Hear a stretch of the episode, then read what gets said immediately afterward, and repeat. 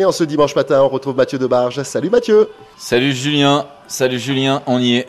Et oui, dimanche 2 juillet, c'est déjà la dernière ligne droite de ce superbe événement. Et pour euh, finir en apothéose, j'ai envie de dire, aujourd'hui, c'est la grande classique. Parle-nous de cette épreuve mythique. C'est 35 ans de, de bénévolat et, il faut vraiment le mettre à l'ouvrage parce que depuis une semaine qu'on monte le village, c'est 80 bénévoles par jour depuis lundi qui sont là et, qui essayent de, de, de, nous donner un coup de main et avec qui on travaille d'arrache-pied pour essayer d'être à l'heure, à un moment.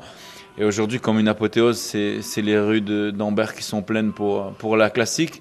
Et je tiens vraiment à remercier là ce matin euh, les 800 bénévoles qui seront présents sur, tout au long du parcours sur le village, qui ont donné un coup de main pendant tous ces jours-là pour que, pour que la fête soit réussie.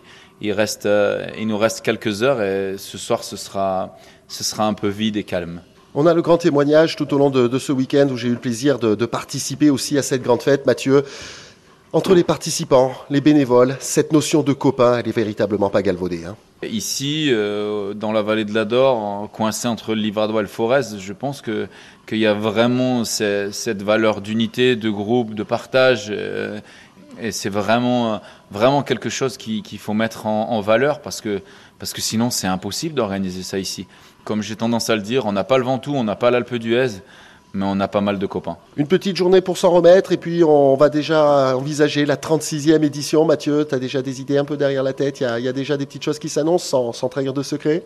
Sans trahir de secret, oui. Il y, a, pas mal de nouveautés pour, pour l'année prochaine. On a, on a un gros projet avec... Euh, avec les autres associations de vélo de s'unir, de regrouper un peu euh, toutes les courses sous la même image et, d'organiser un, gros événement euh, en dehors des routes sur les chemins au mois de septembre. Donc il y a plein de projets, il y a plein de travail. Euh, je pense que c'est notre objectif de, faire découvrir au maximum à un maximum de personnes cette vallée et toujours valoriser notre territoire. Ce sera encore une fois le but l'année prochaine d'EcoPacifac. Merci à toi Mathieu.